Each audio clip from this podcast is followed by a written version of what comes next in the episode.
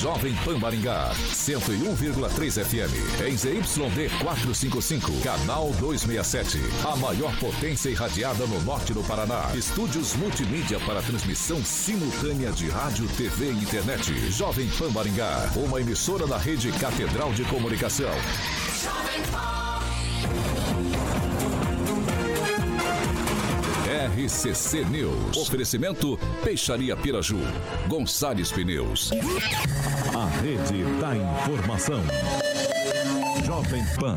A rádio que virou TV. Entra no ar. O programa de maior audiência de Maringá e região. RCC News.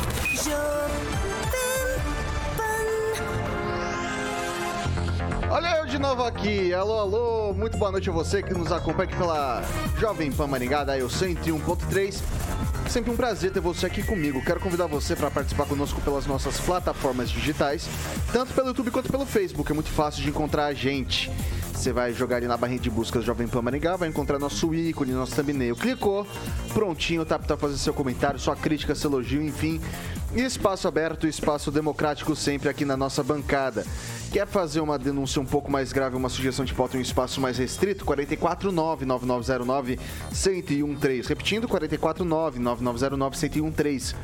Esse é o nosso número de WhatsApp. Pode mandar sua denúncia ou sua sugestão, que nossa equipe de produção vai apurar com o Marcarinho do Mundo para colocar em discussão aqui nessa bancada. Agora, se você quer ir para o embate com os nossos comentaristas, Manda um alôzinho pra gente, liga pra gente, 44 21 01 0008, repetindo, 44 21 01 0008. Esse é nosso número de telefone, pode ligar que Caroquinha prontamente te coloca no ar. Dado esse recadinho inicial, vamos aos destaques, pode ser? Vamos lá, então. Agora, os destaques do dia. Jovem Pan. Prefeitura de Maringá vai investir mais de 40 milhões em compras de vagas em creches privadas e mais. Atos de vandalismo realizados em Brasília não se enquadram como terrorismo. Vamos que vamos.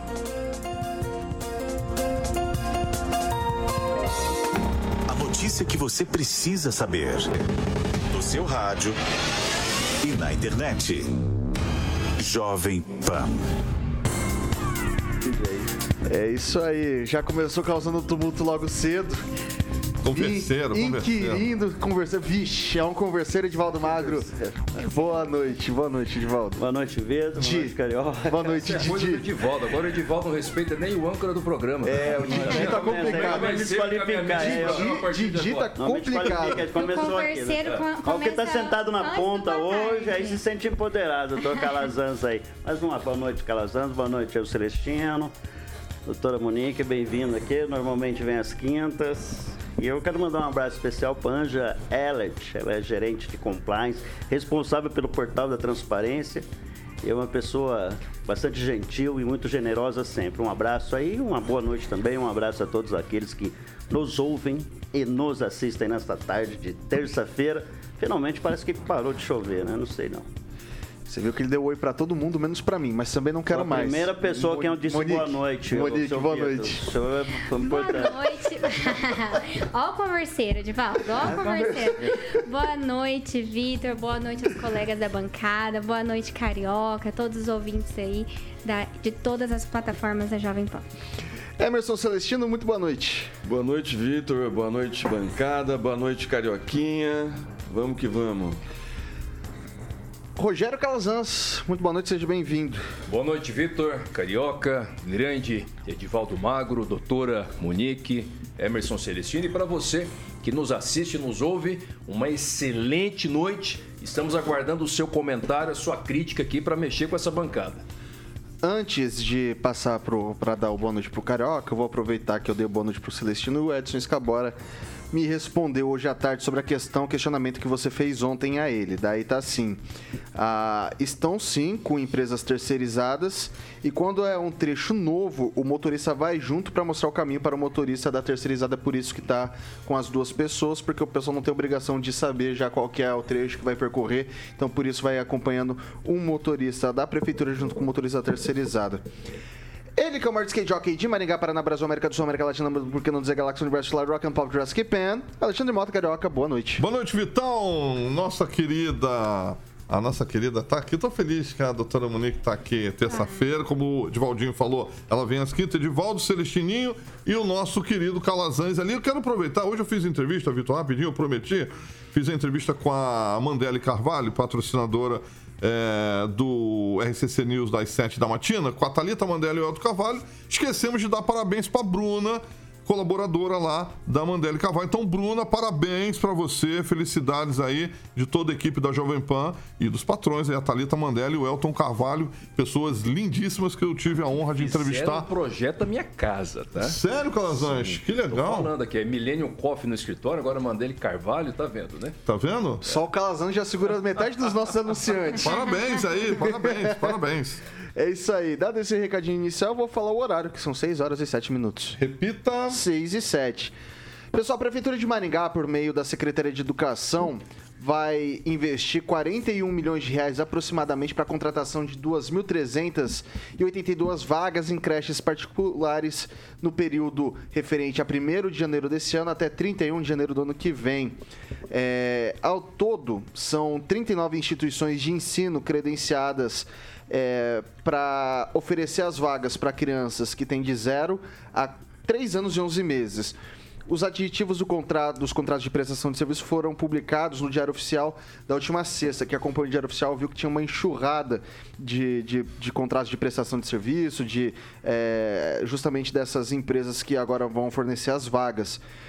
E daí o valor que será remunerado pelo município por cada vaga de cada criança que estiver numa numa instituição privada, numa creche privada, vai ser de R$ 1.336,93 por vaga. E daí, é, eu queria começar com o Edivaldo Magro hoje, perguntando o seguinte: essa medida da compra de vagas é uma questão que é uma tendência para os próximos anos? Ou é uma ação para uma ação paliativa do município enquanto não consegue construir mais creches ou contratar pessoal? Eu vejo como uma solução definitiva, Vitor. Né? Isso nasceu lá em 2017, com a professora Valquíria Trindade. Calazans estava lá, acompanhou bem todo esse processo, né, Calazans? Lembrando que o prefeito elegeu-se no primeiro mandato é, prometendo 10 creches, né? E não era difícil de construir, era fato, mas foi correr atrás e oferecer vaga. O importante é entender que o que as pessoas é. As pessoas querem vaga, não querem creche. Entendeu? Fazer essa distinção aí. Eu acredito que é uma tendência natural, viu, Vitor? É, Bateu-se cabeça muito no modelo inicial, até o valor, num primeiro momento, não se tinha no mercado empresas habilitadas a fornecer vagas, porque os parâmetros do município nessa, nessa, nessa faixa é 0 a 3 anos, né? É, nessa faixa é bastante rigoroso, e não só nesse, mas nos demais, mas vamos concentrar nisso, é onde a prefeitura tem uma demanda maior, onde constitucionalmente ela tem que constitucionalmente ela tem que ofertar essas vagas. E o custo é bem mais interessante do que você manter uma baita de uma estrutura física, o que implica na contratação de servidores. E, quando você aumenta o número de servidores, você começa a aumentar o seu limite prudencial. Hoje, se não me engano, Maringá está perto de 48% do comprometimento do orçamento com a folha. Isso alivia um pouco a folha e permite né, o município uh, fazer outro tipo de investimento em outras áreas. Né? Você não fala em folha de pagamento, quando você fala em folha de pagamento, isso implica em manutenção de prédios, né, dos próprios públicos, que não é barato manutenção. Eu vejo sim com uma tendência. Não significa desprezar a construção de creches. Né? Eu acho que é importante, talvez, caminhar meio junto isso mas a tendência de terceirização ela vai continuar. O município encontrou um modelo finalmente e não só o município, mas as empresas privadas investiram no formato para oferecer. É bastante rigoroso o processo. Claro que ainda existem problemas, né?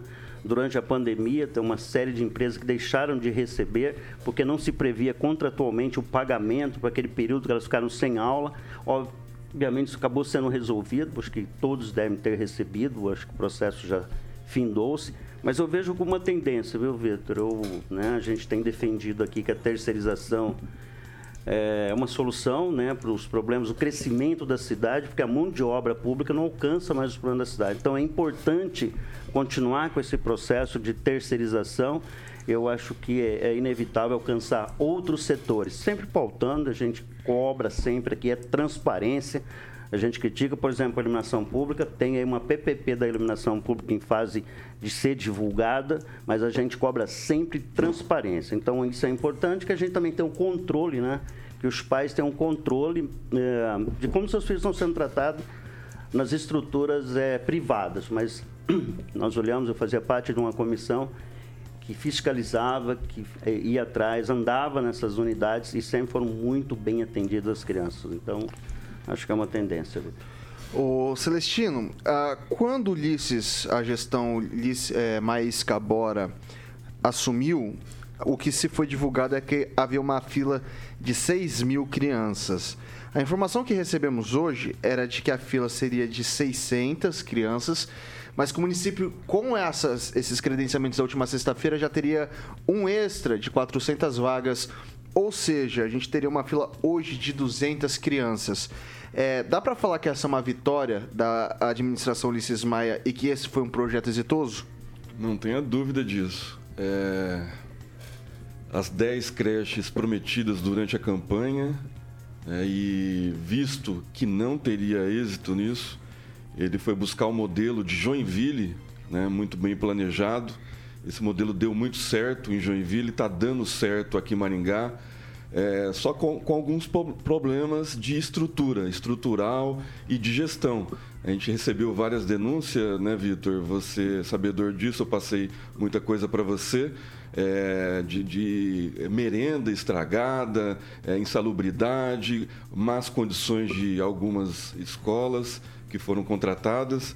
Tomara que essa nova secretária, né, que já deu entrevista, inclusive para a Jovem Pan, né, diferente da outra, tomara que essa tenha um critério né, que está no, no, no, no projeto original, né, foi tomado lá de Joinville. Tomara que ela tenha um critério, um olhar com mais carinho que as crianças de Maringá precisam. É, eu acho que o, teto de gastos, né, o piso também, é, que, que foi agora dado pelo novo governo, 15%, é um fator determinante para que não tenha volta né, essa, essa maiores construções de, de creches, é, contratação de professores, isso vai inchar a máquina, vai é, elevar o, o limite prudencial e alguns serviços podem paralisar. Então o prefeito está no caminho certo, o modelo está certo, eu só acho que tem que é, ter mais critério na escolha das escolas. Né? Teve muita denúncia a respeito disso e eu acho que o, é um caminho sem volta. Vou passar para a doutora Monique. Eu acho muito interessante, eu acho o preço justo, acho interessante a parceria, acho que é uma solução rápida, eficaz, atende a população. Eu só, só entendo assim que existe a necessidade de ter um critério, é, um trato muito fino em relação a, a, ao que vai ser passado para essas crianças, porque a gente não pode simplesmente terceirizar a educação. Então você está contratando, só que você tem que ter ali um referencial de qualidade tanto da, dos professores, como do, do que vai ser, como que essa criança vai ser tratada, se ela, como ela vai receber o uniforme, qual como são feitas as instalações desse local, se ela para ela ter segurança, então em relação à alimentação, então para a gente ter o mesmo padrão, porque é um serviço público, o serviço público, é, mesmo que ele esteja sendo ali prestado por uma instituição privada, ele tem que ter uma característica de qualidade de serviço público que atenda a todos. Pode falar, Edvaldo. É, deixa, deixa bem claro aí dessa importância, viu, Celestino, da necessidade, não só do gestor público, mas dos pais, ficarem muito atentos a essa qualidade do ensino ofertado pelas estruturas privadas. Isso é fundamental. O modelo tem evoluído, né? Tanto acho que a maior compra foi feita ao longo dos quatro, seis anos né, da gestão, se a gente colocar desde 2018, acho que foi a primeira contratação. 2018, 19. 19, né?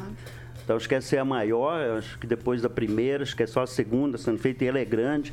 Agora o que é mais importante e fundamental, concordo com o Celestino, é o cuidado no acompanhamento dos serviços ofertados pelas redes privadas. O Calazans, a partir de 2025, a gente vai ter um, uma nova gestão. Pode ser algo que continue da gestão atual, pode ser uma administração completamente é, avessa a essa. Fato é, o modelo Opa! Fato é, o modelo de compra de vagas vai perdurar? Vai permanecer na cidade? Eu acredito que vai permanecer e espero que permaneça. Eu acho que é um projeto muito bom, fundamental para a cidade, exitoso sim da administração. Tem vários problemas, mas que não retira é, o mérito, não. Inclusive, é um, um projeto modelo né, para outras cidades também. Passou por uma série de problemas, especialmente na pandemia, aquela situação do pagamento é, dos custos fixos é, para as escolas e que efetivamente boa parte das escolas trabalharam na pandemia para fornecer atividades para os pais, para manter os pais ali é, com, com atividades que pudessem ser desenvolvidas com essas crianças, porque a, a, o centro de educação infantil, a gente ainda chama de creche, né? Mas ele não é só um depósito de criança, não é só um local onde você deixa as crianças. Essas crianças estão em fase de desenvolvimento. Então existe uma pedagogia, existe uma série de atividades a serem desenvolvidas e essas escolas efetivamente, a maioria delas trabalharam também durante a pandemia. Mas enfim, o fato é que o projeto é bom e existe estudo, não só de Maringá, mas também de Maringá. Inclusive o IPLAN já fez uma análise. Me lembro até de conversar com o Celso Saito, né? o Edivaldo lembra bem do Celso, o, o, o Celso Saito, é, na época que foi diretor do IPLAN, inclusive, foi coordenou uma parte desses estudos que demonstram que a taxa de natalidade ela cai. Então, o investimento exclusivamente na construção de prédios não é um investimento sustentável, não é um investimento inteligente. Além disso, quando você faz esse tipo de parceria, a administração está injetando dinheiro na economia também, está gerando empregos, está contratando pessoas. Isso não retira nenhum direito dos servidores, tem continuar contratando os servidores, que nós temos muita demanda, respeitando os direitos dos servidores, mas também fomentando a sociedade. Eu entendo que esse tipo de política é uma política de Estado não é mais uma política apenas de governo e acho muito pouco provável que um, um, um novo prefeito lá na frente mude o caminho desse tipo de parceria. Ô, Casano, deixa eu, a, a propósito desse estudo do Saito, que foi o primeiro diretor do IPLAN, diretor-presidente, né, assim que foi criado, é, a distribuição geográfica das creches. Houve um momento em que se construía creche na cidade a pedido de um vereador ou outro não se considerando o adensamento é, demográfico da região, de como a cidade cresceria, das estatísticas com relação a nascimento. E quando você pega distribuição de creche, você vê muitas distorções em relação a isso, e esse estudo mostrou. Então, construir creche é uma decisão importantíssima que deve considerar uma série de dados e informações, né? Sim. não só geográfica, mas demográfica, do crescimento da cidade. Então, é uma decisão que tem que ser bastante abalizada por outras decisões é, de caráter técnico, né? porque fundamentalmente é oferecer vaga para as pessoas que estão trabalhar ou não, é um direito de todas as mães, de todas as famílias de ter sua creche. A solução de terceirização, ela dá uma, ela dá uma avançada sobre esses protocolos, né, ou dá mais velocidade a esse processo todo. E também, assim, eu particularmente acompanhei na época e, e acompanho ainda, existe uma associação é, das escolas e a fiscalização do município sobre a qualidade né, dos produtos, a alimentação. Olha o grau de seriedade disso. Essas escolas fornecem alimentação para as crianças. E essas, como disse a doutora Monique, o fato de haver a terceirização não retira o caráter público do serviço que é prestado. Então, essas escolas elas passam a ser é, praticamente uma extensão da administração pública, porque são alunos da rede pública e para isso a fiscalização ela é bastante rigorosa bastante igual. Aquela denúncia que nós discutimos aqui, Emerson, a sua preocupação ela é absolutamente pertinente. Mas aquilo que nós discutimos aqui, inclusive, no, no ano passado, referente a uma creche, não era uma creche credenciada. Foi algo que eu levantei depois, não era uma creche que estava dentro do programa de vendas de vagas do município. Ela é, a responsabilidade do, do município cresce é, né, de acordo com a demanda né, e a qualidade que é ofertada pelo município através da, da dos CMEs é, municipais. Então, a, a, fiscalização, e não foi só uma creche, não foi só um CMEI, é, Calazans, foi, foram vários. Então, assim, é, essa atual secretária, eu acho que ela tem que ter um critério maior que a outra teve. Deixa eu fazer uma pergunta. A partir do momento que, ah, assim, E daí é um, uma preocupação, acho que até meio tola, mas acho que vale a discussão sobre esse mesmo tema. Acredito que existem as, as creches particulares para aqueles pais que não querem ou não têm tempo de esperar a fila do município. Então, para isso cria-se a creche particular. O pai e a mãe não tem como cuidar porque tá durante o horário de comercial, porque precisa daí não tá, seu filho é o número 2000 da fila e você fica naquele naquela apreensão e coloca numa vaga de creche particular. A partir do momento em que agora essas filas diminuem, o que que vai motivar o pai a continuar pagando e não migrar para o município para a mesma fila? Quer dizer, isso não cria um ciclo vicioso, Calazans? Pode criar, isso é um cuidado que o município precisa ter de fazer uma aferição da capacidade é, da necessidade que aquele pai tem efetivamente de colocar aquele filho naquela creche e da impossibilidade que ele tem de pagamento do serviço privado. Com toda certeza, essa é uma preocupação. É... Aí tem aquele debate mais genérico, né? tem o debate da consciência, porque a sociedade também tem que estar consciente. Sabe? Se eu tenho condições de pagar para o meu filho, porque a creche ela não é exclusivamente pela necessidade do pai.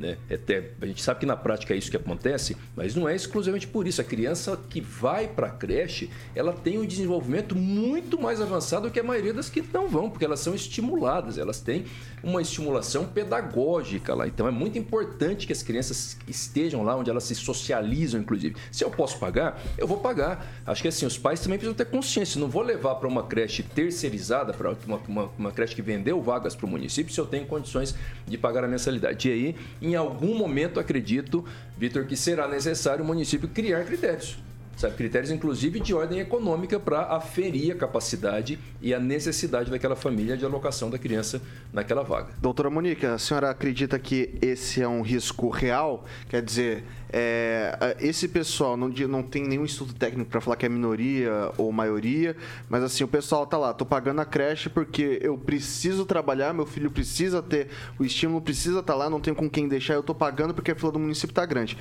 A fila agora é de 200, quer dizer, é muito menor do que a 6 mil que era uh, uh, anteriormente. Não corre esse risco dessa, dessa, dessa, dessa logística se inverter, ou seja, de tantas vagas que se oferece o município, é, menos os pais procuram a rede privada. Isso acaba culminando talvez na insustentabilidade do negócio como um todo? É, eu acredito que isso é um risco real. É, principalmente por a gente ter aí essa, esse banco, né? Tantas creches que são privadas, é, estão sendo credenciadas. Então, às vezes o pai vai lá, ele olha para aquela creche, ele fala assim, cara, essa creche, ela tem uma estrutura que eu colocaria meu filho, eu pagaria para o meu filho estudar aqui. Então, o município está me oferecendo isso de graça, por que, que eu vou pagar isso em outro lugar? Né? Então, eu acho que isso é um, é um risco real e eu acho que é necessário, sim, a gente ter um critério de avaliação de socioeconômico mesmo né, para averiguar se a necessidade daquela família. 6 horas e 24 minutos. Repita. 6 e 24. Ô, Caroquinha, vamos falar de Zé Delivery? Zé Delivery. Isso te deixa muito feliz e os ouvintes da PAN também, Vitão, para que você possa baixar o app do Zé Delivery. O Samuca já já vai colocar aí para que você baixe tanto para o sistema iOS, também, obviamente, para o sistema Android.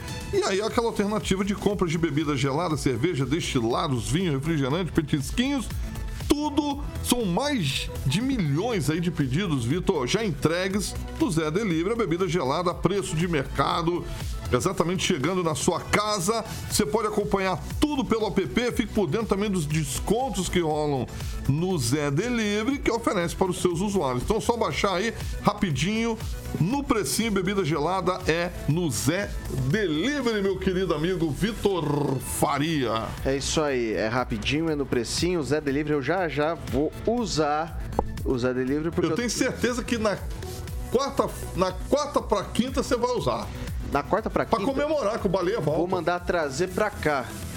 Tragam suas taças. Boa, Vitor. Boa, boa, boa, boa. Mandou bem, mandou bem. Que dia que é? Dia 26 o Baleia volta aí, oh. o nosso querido é Vitor vai comemorar com o aplicativo do Zé Delivery, Paulinho Caetano. Eu chamo ele carinhosamente de Baleia, porque quando eu entrei com ele aqui na emissora 20 anos atrás, ele era meu amigo, não, não, uma não, orca. O bicho era baleião, baleia. Agora, depois que quase Jesus chamou ele, ele agora tá fininho.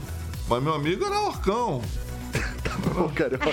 Carioca. Eu não sei nem o que eu, eu falo numa situação dessa. Eu vou anotar a data aqui, porque eu quero ouvir nesse é dia. É isso aí, vamos, vamos beber um vinho. Usar, usar o, o, convite. Do, isso aí. É isso aí. 6 horas e 26 minutos. Repita. 6 e 26, a gente faz... Pode falar, Edvaldo. Eu posso só fazer uma observação com relação à qualidade das creches em Maringá? Eu acho que na própria pergunta que você fez está a resposta. Se aumentou o número de oferta, é porque as próprias creches estão das estruturas privadas estão observando que vai ter uma tendência no sentido de, de migrar as pessoas.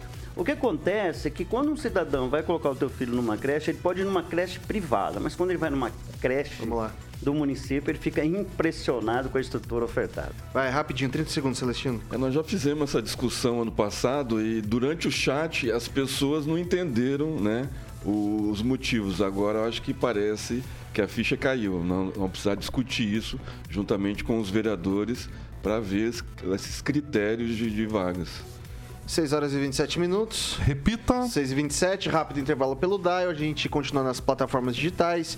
Não saia daí, a gente volta já já. RCC News. Oferecimento. Peixaria Piraju. Avenida Colombo, 5030. Peixaria Piraju. Fone 3029 4041. Gonçalves Pneus. Avenida Colombo, 2901. E na Avenida Brasil, 5681. Telefone 3027 2980. A são 6 horas e 27 minutos. A gente está de volta aqui pelas plataformas digitais da Jovem Pan. Seu momento, meu, seu momento, caro ouvinte, seu momento, minha cara ouvinte.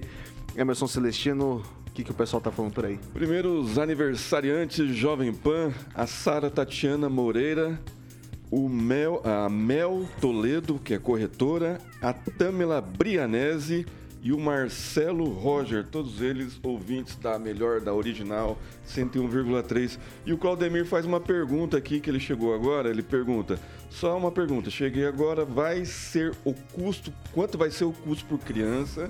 E a prefeitura tem que ceder uniformes também para as, para as crianças? O custo da compra de vagas é o mesmo se a criança estivesse no município? É, é um cálculo um pouco mais complexo, eu diria, mas o valor é, pago por, é o valor pago por criança é R$ 1.336,93 Calazans, o que, que o ouvinte está falando por aí? Bom, olha, o Juliano César está aqui elogiando a doutora Monique, né? Está dizendo que a doutora Monique tem um sorriso é, bonito. Aí, aí, ela sorriu de novo, tá vendo, né, Juliano? Mandar um abração pro pessoal da Policlínica Zona Sul. Aliás, o pessoal tá sempre ouvindo aqui a Jovem Pan, né? A doutora Fernanda Trauton está lembrando aqui também. E o Rogério é, Mariani está falando exatamente sobre a situação de que em algumas creches é, os carros, né, demonstram que as famílias são abastadas. Então, como já foi dito aqui pelo Emerson, haverá em algum momento a necessidade de discutir os critérios é, das famílias para que possam colocar os filhos nas creches municipais. É, doutora Monique. Eu quero destacar aqui um comentário do Rogério, que ele fala também assim que ah, na verdade, as creches estão percebendo que o poder público paga muito melhor do que no privado. É, Edivaldo Magro? Lá em, Poli, em Policlínica da Zona Sul, precisa mandar dar uma roçada lá, que tá feio, viu, Calazans? É isso? O entorno lá tá feio pra caramba. Um abraço pra Isa Simões. Isa Simões é uma protetora autônoma, uma ativista na causa de defesa dos animais. Um abraço, Isa. Tem, tem mais uma ouvinte fazendo aniversário aqui, a Santa Isabela Tamini Parra Miranda, casada com Marcos Roberto Babalu. Boa sorte. É... Boa sorte. Boa sorte. É. Ah, isso é Eu achei que era parabéns. Tá. É o apelido dela, boa sorte. Ah, tá. Estamos voltando, Caroquinha? Estamos voltando. Babalu é figura.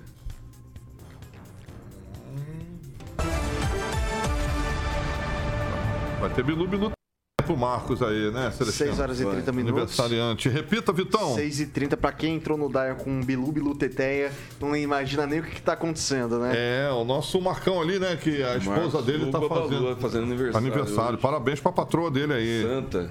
Boa. Isabela. Hoje à noite, Bilu Bilu. É isso aí. São 6 horas e 30 minutos. Repita. 6 e 30. Agora a gente vai falar de supermercado do bebê, Caroquinha. Boa! Supermercado do bebê. Temos um admirador da doutora também, Monique, aí o Calazans falou. 14 anos, Vitão, o supermercado do bebê, do bebê em Maringá são dois endereços. Só tem um na São Paulo, 1086, e outra na São Paulo, 1160. Uma ali próximo ao supermercado é, Mufato e outra praticamente em frente ao Maringá Parque Shopping. Então, há 14 anos que você precisa aí para o seu bebê: decorações, brinquedos, acessórios, carrinhos, andadores.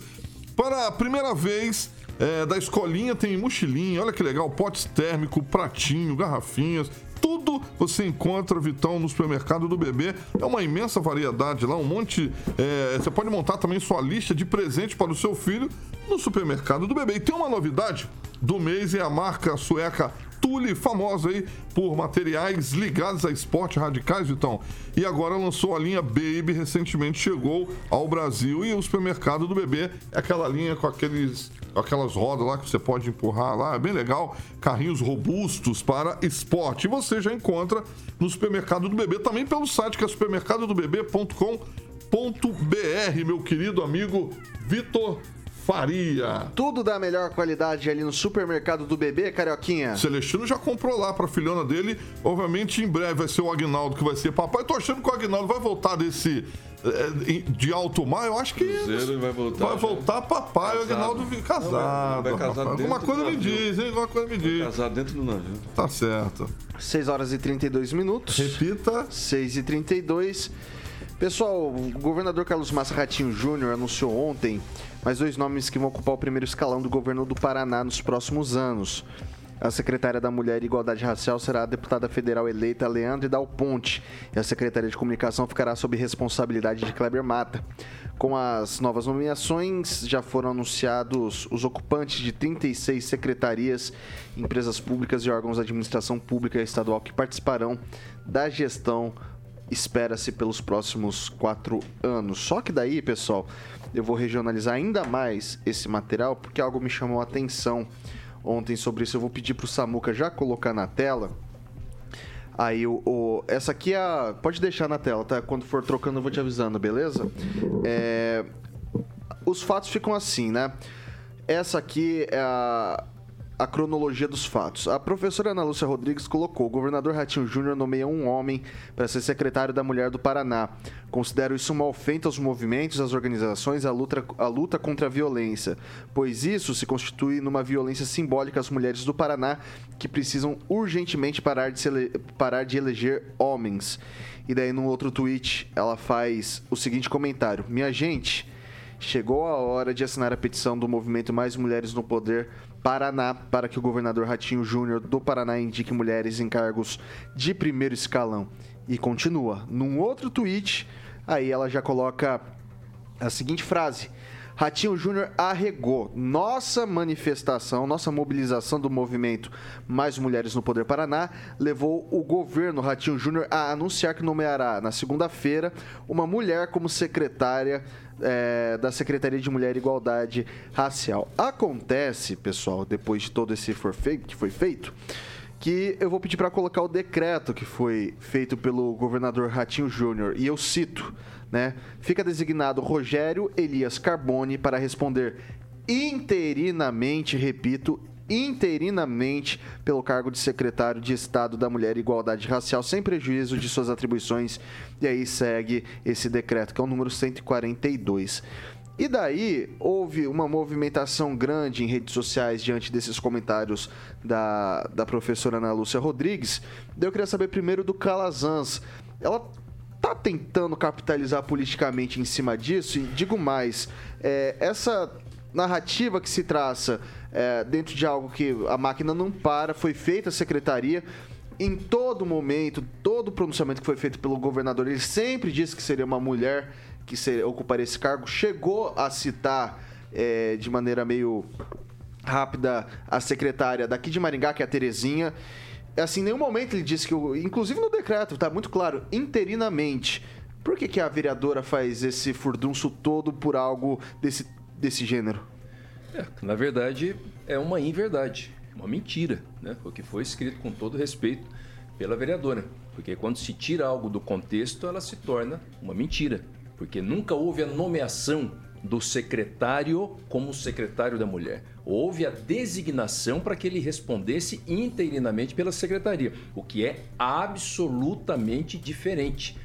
Responder interinamente pela secretaria é necessário que, que todo mundo que participou da administração pública sabe disso e a professora é, com toda certeza sabe disso, porque existem uma série de funções burocráticas na secretaria, tem que assinar empenhos, tem que assinar documentos e a secretaria não pode ficar sem titular. É muito diferente juridicamente, politicamente, fazer a nomeação de um secretário da designação de uma pessoa para responder interinamente pelo órgão. Isso não é verdade. Sabe, isso é uma, é uma, é uma mentira, isso é um estelionato intelectual com, com seus seguidores. Porque levou as pessoas que já não têm muito hábito né, de buscar as informações com profundidade acreditarem numa, numa mentira para ter uma capitalização política. Eu acho que a vereadora precisava, inclusive, se retratar com relação a isso. Talvez ela não tenha percebido esse detalhe e tenha passado batido. Né? Necessário seria, portanto, uma retratação com relação a isso. E até é engraçado, porque no ano passado, no período da pandemia, né, me lembro bem da professora, da vereadora é, Cana Lúcia, é muito ativa, né? questionando as questões, os, os, médicos que falavam sobre, sobre medicação na questão do tratamento da pandemia classificando toda a informação contrária ao entendimento como informação como fake news e agora se usa de um detalhe desse tipo, de uma informação descontextualizada para é, capitalizar politicamente ao seu favor. Não está certo, dois pesos e duas medidas ela coloca, Edivaldo Magro, que o governador Ratinho Júnior arregou diante da mobilização que foi encabeçada, diria, por, por ela. Professora Ana Lúcia, se superestima ou a gente que acaba subestimando demais? ela dá uma dimensão que ela não tem. Eu preferia a Ana Lúcia quando ela presidia o Observatório das Metrópoles e fazia um trabalho excepcional. E lembrando que a própria Ana Lúcia, essa mesma Ana Lúcia Rodrigues a gente está falando, fez uma escarcel quando foi se trocado aqui o, o, delegado da mulher em Maringá, que hoje é chefiado por um homem, que é o Rodolfo, doutor Rodolfo. E faz um excelente trabalho. E mudou, e, mas mudou agora de novo, né? Agora é o doutor Wanderson, parece é, que é de Fortaleza. É um homem ficou lá, fez um baita de um trabalho, fez aquela movimentação toda. E a profissional Ana Lúcia muito bem assessorada, diga-se passagem, pela Lilian Cherneve, minha amiga, né? um colega de trabalho, uma profissional uma mega respeitada. Mas a Lúcia foi fake news, né? Foi mentirosa, foi desnecessária.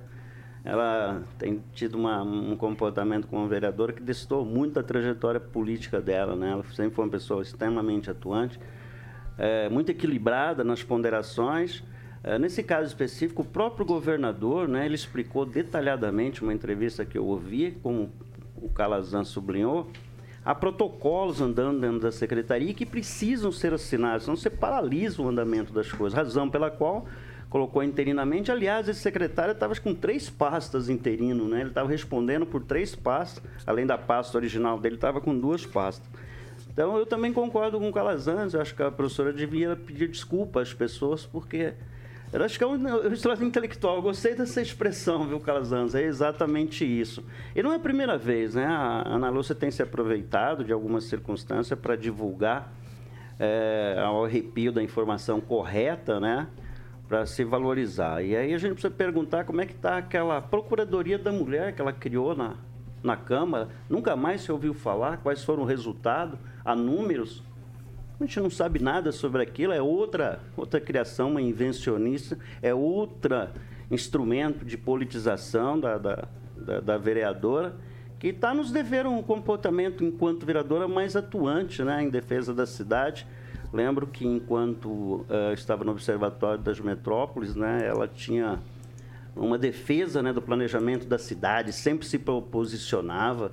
Era uma pessoa que orgulhava, né, pela postura sempre muito séria, muito, muito comprometida né? e muito inteligente, diga-se de passagem, que a Ana Lúcia é uma pessoa que nesse aspecto tem que ser respeitada também. Mas fica devendo, nesse caso específico aí, ela cometeu o que o Calazans disse com muita propriedade, um estelionato intelectual. Gostei da expressão. o Emerson Celestino, uh, é André Janones fazendo escola? É, pode-se dizer por aí. É, primeiro eu queria te falar que o, o, o governador está tá inchando uh, o secretariado, né? ele está querendo competir com o governo, com o presidente Lula. É, são 36 né, no, no, primeiro escalão e o, na, no, no, Ministério o Lula tem 37. Então, acho que não, não precisava tudo isso de secretários né, e os salários, os altos salários, é, intimidam qualquer, é, qualquer pessoa normal de comentar. A vereadora Ana Lúcia, ela fala para a bolha dela, né, ela quer lacrar e isso cria virtude e tem gente que aplaude.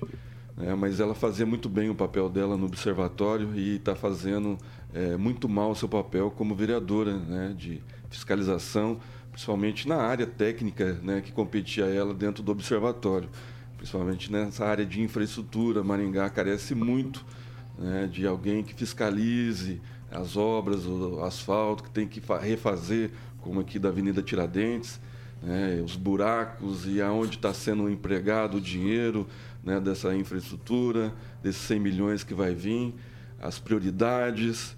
A vereadora Ana Lúcia, ela faz um trabalho de, de, de, de formiguinha, assim, que a gente não, não, não percebe. Ela fez um, um dossiê das escolas estaduais, mas não divulgou. Fez um dossiê das escolas municipais, mas não divulgou. Qual escola municipal que precisava de reforma, qual escola estadual que, que precisava de reforma. E não, não foi divulgado, não usou a tribuna para isso. Usa a tribuna para fazer lacração. Inclusive aquelas meninas do Instituto que apanharam o ano passado, não teve nenhum acompanhamento por parte tanto da vereadora Ana Lúcia como da, das mulheres no, no, no, poder aí. Eu acho que está faltando um pouco mais de empenho, dedicação e respeito. É, doutora Monique, sua vez. É, a sensação que eu tenho é que se descobriram que mulher vota, que mulher pensa, e existe uma briga, né, assim, pela pelo apoio da mulher. Então, de construir discursos que, olha, fomentem mulheres. É, eu acho que a vereadora está totalmente equivocada. Eu acho totalmente errado é, esse posicionamento dela de, de pensar que o, o cargo tem que ser da mulher porque as mulheres precisam ocupar o primeiro escalão. Eu, sim, as mulheres precisam ocupar o primeiro escalão, as mulheres podem ocupar diretorias, mas não por uma questão apenas de gênero, mas porque as mulheres também são capacitadas, porque as mulheres estão preparadas, porque as mulheres competem de igual por igual no mercado de trabalho com os homens. Então, quando ela está nesse lugar, nesse patamar e ela cumpre os requisitos, ela pode ocupar, aí tudo bem. Agora, não por uma questão de ser mulher. A gente tem homens que, que, que ocupam cargos, igual a gente teve aqui o delegado da Delegacia da Mulher, um homem que fez um excelente trabalho em prol das mulheres do município. Vai lá, Celestino, rapidinho. Bem como tem que ser lembrado que ela queria, queria emplacar a Terezinha Pereira, né? A Terezinha Pereira que sofre um processo é, administrativo municipal com, é, sobre assédio moral. Então não ia dar certo nunca, né, vereador? Deixa eu fazer uma provocação. Poderia ser um homem? Claro. Claro. Não é o problema ser um homem, eventualmente. Exatamente. Obviamente, empoderamento da mulher, e só acrescentar que mulheres também mandam. Exatamente. assim, eu me pergunto, não podia ser um, um, um, um homem? Eu até questionei aqui recentemente, aí me lembraram de que na gestão do Silvio teve um homem secretário da educação, porque normalmente é mulher. Doutor né? Manuel.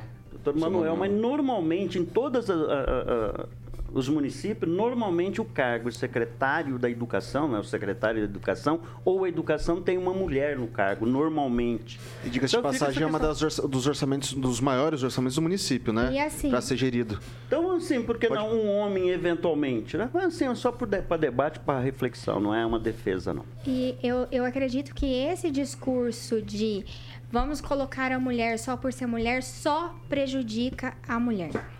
Ok, pessoal, vou usar do ensejo da professora Ana Lúcia Rodrigues e eu, como mando muito na Jovem Pan, estou determinando que na, no dia 26 o Paulo Caetano estará de volta. Então, tá Isso. aqui, é, porque Boa. eu mando, eu falo, tenho influência em cima disso. Então, dia 26, no máximo, o Paulo Caetano estará aqui nessa bancada, cara. Mandou bem. Você tem a caneta. Eu tenho a que caneta. Ele de mulher, porque tá no tema. Eu ia, eu ia dizer que também tá faltando um âncora mulher aqui, eventualmente, né? Não? Sim, eu também acho. Muito obrigado. Não, porque senão acho. você vai tirar o emprego do Vitor e do Baleia. Não, daí eu que vou ser mandado embora, né? Mas tenho certeza que será muito melhor conduzido do que por esse que vos fala. São ah, 6 horas e 45 é, minutos. Modesto, modesto. Já baixa a doutora Monique aqui pra gente, nossos ouvintes já. 6 horas e 46 minutos. Repita. 6 e 46. Pessoal, vamos falar de Beltrame Imóveis, Caroquinha. Beltrame Imóveis. Aqui está ele, né? Meu querido amigo Celestino, como sempre, é, detalhando é, mais um imóvel com a tradição e confiança, Vitão de um bom negócio que é a Beltrame Imóveis, Celestino. Mais dois imóveis, dois. Carioquinha. Vamos Hoje, lá. falar do residencial Sumaré. Boa. Sumaré Parque, fica lá no loteamento Sumaré. Esse apartamento que fica lá no quinto andar, com dois quartos, sala, cozinha, área de serviço, totalmente mobiliado. Essa cozinha, ela vem totalmente equipada. É só levar a roupa do corpo e as roupas de cama. Boa. Tá pronto para morar. Nesse apartamento aceita-se carro como proposta, viu, Carioquinha? Maravilha, Celestino. Também. E essa casa maravilhosa que eu trago lá do Jardim Munique, lá, na, lá no final da Mandacaru, Zona Norte, uma região muito valorizada. O Jardim Munique é lindíssimo. Essa casa nova, recém-construída, planta moderna, fino acabamento, em ótima localização lá no, dentro do, do Jardim Munique um pé direito alto, uma suíte com, eh, com saída exclusiva para piscina. Tem piscina, hein? Exatamente, uma área gourmet fantástica. Essa casa é lindíssima, Carioca. Maravilha, muito bem. É só ligar e agendar uma visita com um dos nossos corretores no 98827 8004. Repita. 98827 8004. Que maravilha. Tem o site também que você pode estar acessando para ver as fotos lá tranquilão. beltrameimóveis.com.br. Um abraço para o grande Toninho Beltrame e toda a equipe da Beltrame Imóveis. Quem procura na Beltrame, Vitão? Acha sempre, sempre. Carioquinha. Ó, oh, Celestino. Vamos lá, são 6 horas e 47 minutos. Repita. 6 e 48, porque virou relógio. Maravilha. Campeão, né? Sempre. Vamos, Vamos lá. Pessoal, os atos de vandalismo que ocorreram no dia 8 de janeiro nos prédios da Praça dos Três Poderes, poderes não podem ser considerados terrorismo. É assim que alguns políticos e juristas têm se posicionado desde aquela data criticando a posição do, do ministro Alexandre de Moraes do Supremo Tribunal Federal. Moraes determinou a prisão dos manifestantes com fundamento na lei do terrorismo, assim como o afastamento do governador do Distrito Federal, Ibanez Rocha, e a prisão do ex-secretário de Segurança Pública do Distrito Federal, Anderson Torres. Na decisão de afastamento, Moraes escreveu que há fortes indícios de materialidade e autoria dos crimes previstos na lei de terrorismo. Com as decisões de Moraes, tanto a assessoria de imprensa do órgão como veículos de grande imprensa passaram a chamar o episódio de 8 de janeiro também de atos de terrorismo e manifestantes de terroristas. E daí, Vou aproveitar que temos dois advogados por aqui. Eu queria começar com um Calazans. Dá para falar que é terrorismo ou não dá para falar que é terrorismo afinal? Olha, na minha opinião, não dá para falar que é terrorismo. Nunca concordei com essa definição e deixo claro né, para as pessoas que estão ouvindo que isso não retira a gravidade dos atos. Né? De modo algum, isso significa é, retirar a gravidade, retirar a necessidade de processo e de punição de forma exemplar dos vândalos, porque o que aconteceu lá foi ato de vandalismo e não de terrorismo. Eu vou ler aqui, vou usar o meu tempo, vou ler o artigo 2 da Lei eh, de Antiterrorismo Brasileira. Diz assim: o terrorismo consiste na prática por um ou mais indivíduos dos atos previstos nesse artigo por razões de xenofobia, discriminação ou preconceito de raça, cor, etnia e religião.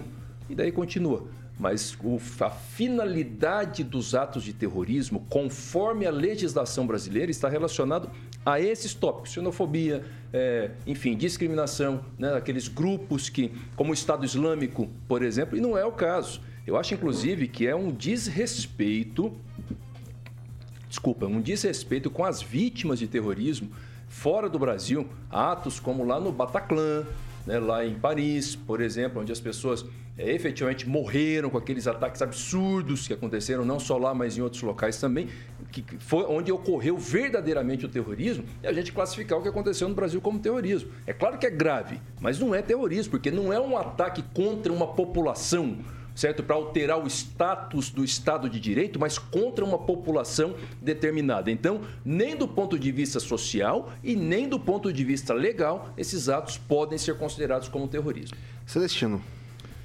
Na, no dia 9, na, na, na, bancada aqui, nós chegamos no acordo que não, não foram atos terroristas, né? É ato de vandalismo, ato de gente à toa. E as imagens ficaram muito bem claras a respeito disso. Era contra o patrimônio público. Né? Essas pessoas que, diferentemente de algumas pessoas é, que, que, pensam do contrário, e aí é a opinião de cada um, é, muitas pessoas que saíram de Maringá, saíram com um propósito né, de, de lá fazer sua manifestação. Em nenhum momento foi falado que ia ser para esplanada. Né, e chegando lá no QG, e aí já tinha toda uma movimentação, inclusive tem muita gente é, que não foi presa, né, que induziu essas pessoas intervencionistas, deixando bem claro, não são pessoas de esquerda, são pessoas de direita que desde 2017, 2018, 2019 já não estavam mais apoiando o governo Bolsonaro, tá? deixando bem claro isso, tem muitas pessoas com foto com o Mourão, Mourão que pediu intervenção militar em 2017. Essas pessoas precisam ser investigadas a fundo. Inclusive a pessoa que quebrou o relógio lá, que o Vitor sabe muito bem, estava com a camisa do Bolsonaro preta, mas já foi identificado, é um intervencionista. Desde 2018 é, colocando o, o, Bolsonaro como um, um presidente meia-boca. Então é só procurar o perfil dessa pessoa, você vai identificar quem são né, as pessoas que contribuíram para esse, esse, ato de vandalismo. Então eu acho okay. que. É, ficou bem claro, né? O consórcio, o consórcio que está usando essa palavra terrorismo para deixar a narrativa no ar. Né? É isso que eles fizeram durante os quatro anos, é, imputar na, na, nas pessoas que apoiaram o governo anterior, é, fascista, terrorista e tudo mais de, de palavras de, baixo, é, de baixa expressão, de baixa qualidade, como é o okay. consórcio. Doutora Monique. Ah, o que a gente viu aquele dia foi um terror, mas não pode ser definido como terrorismo, né? O Calazan falou muito bem ali. Não há, não, não, a gente não consegue visualizar os imperativos legais necessários para para definir um crime de como terrorismo. Isso não significa que muitos outros crimes não tenham sido não tenham acontecido aquele dia e sim, as pessoas que cometeram os crimes, elas precisam ser investigadas e elas precisam ser responsabilizadas e punidas. Edivaldo Magro. É, na primeira manifestação do Alexandre Moraes, né, na decisão a respeito do governador de Brasília, lá o Ibanês, ele usou essa expressão terrorista, né, e ela acabou sendo assimilada por alguns órgãos de comunicação, alguns colegas têm usado. É, lembrando que a ação foi contra o Estado, né? Está sendo interpretada pelo jurista, né? não há, não está pacificada ali dentro do STF essa tipificação, essa qualificação dos atos terroristas em si. Eu entendo que aquele sujeito que tentaram plantar uma bomba, aquilo eu acho que tem uma qualificação muito clara de terrorismo, mas só para que haja um entendimento das pessoas, é que os atos tidos como antidemocráticos buscavam uma intervenção militar a não, o não reconhecimento do presidente né, para uma eleição justa, lista, daí se tem um outro debate acerca disso. Então, a, a, o, o, que se acredita, o que se vê é que foi uma ação contra o Estado de Direito, né, contra a, as instituições. Então, nesse aspecto, tenta-se qualificar os atos como terroristas. Eu acho que estamos um pouco longe disso, em que pesa a necessidade do rigor da lei para penalizar não só aqueles caras que derrubaram, que quebraram, mas principalmente e até esse momento não se chegou aos, aos grandões, não chegou, só pegou os mandichorão até agora. Não chegou e aí tem que ter mais pressa para pegar financiadores, quem foi conivente, a, a, suspeita contra comandantes militares da, da, Polícia Militar, a suspeita contra o próprio Exército, a suspeita com relação a cumplicidade ou pelo menos a omissão tanto do Flávio Dino da Justiça, como do José Múcio da Defesa. Então é importante que se avance nisso e se coloque não diria no mesmo balaio, mas é preciso é, é, responsabilização de todos. Edivaldo. E com relação às pessoas que foram lá, tem que ser muito rigoroso. Se você me permite, claro. só para que fique bastante claro né, para os nossos ouvintes, a lei antiterrorismo que define o conceito de terrorismo. E ela é clara, não existe aquela tipificação, porque nenhum ato foi direcionado àqueles tipos, como disse a doutora Monique. É, mas mas para permite... isso, tem o artigo, tem um capítulo no Código Penal, só vou encerrar aqui, que trata dos crimes contra a soberania nacional. Então, não tipificar como terrorismo não significa que fica sem tipificação legal. Tem outra tipificação, que tem pena, é. só não é terrorismo. Então, só para complementar o que o Calazans diz, eu já te jogo de volta, que é para te municiar de até mais informação, dentro dessa lei que regulamenta a questão do, do terrorismo, eu me lembro muito bem que eu, quando começou, fui ler a respeito, eu recuperei aqui. É, a gente tem no artigo 2 no inciso 5 parágrafo é, segundo, o disposto nesse artigo não se aplica à conduta individual coletiva de pessoas em manifestações políticas, movimentos sociais, sindicais, religiosos de classe ou de categoria profissional direcionado por propósitos sociais ou reivindicatórios, visando contestar, criticar, protestar ou apoiar com o objetivo de defender direitos, garantias e liberdades constitucionais sem prejuízo ou tipificação penal contida em lei. Eu acho que se aplica um pouco nisso Eu ia também. exatamente esse artigo. Esse artigo protege os movimentos sociais. Por exemplo, quando você tem 2015 e 2020, né, os movimentos sem terra que invadiram a, a, a sede do Ministério da Agricultura e provocaram atos de vandalismo. Mas existia uma pauta e que não atentava contra as instituições democráticas, né? Em princípio, não. Havia uma pauta definida que era a favor da reforma agrária. Naquele momento, estava se fechando as escolas rurais. Então, havia uma pauta tinha que ser penalizado. Imagino que tenham sido penalizados aqueles vândalos, né? Em 2020 só jogaram uma tinta vermelha lá e impediram a entrada é, da, da, das pessoas que vão trabalhar. Em 2015 houve uma quebra um pouco maior lá e certa omissão também das autoridades que não fizeram nada naquele momento. Lembrando que são dois momentos distintos. 2020, um 2015 é. e foi 2020 que jogaram uma tinta vermelha só lá 2020, e picharam. Inclusive, a... né, teve atos de vandalismo entre as tor...